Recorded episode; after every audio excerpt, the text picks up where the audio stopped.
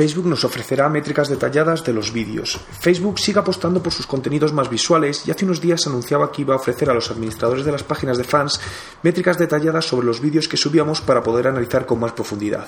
Los vídeos cada vez ganan más importancia en las distintas plataformas y herramientas online. De hecho, hace unos días comentaba acerca de las opciones del video email marketing, ya que el vídeo se está convirtiendo en un aliado clave en nuestras estrategias de marketing digital.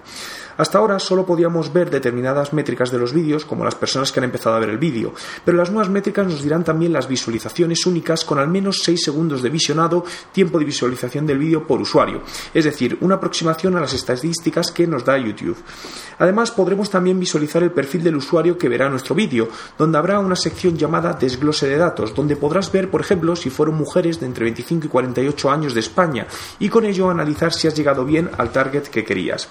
Es importante tener en cuenta que estas estadísticas solo se mostrarán para los vídeos que subamos directamente a Facebook, por lo que aquellos que compartamos directamente con el enlace de YouTube no tendremos acceso a los datos.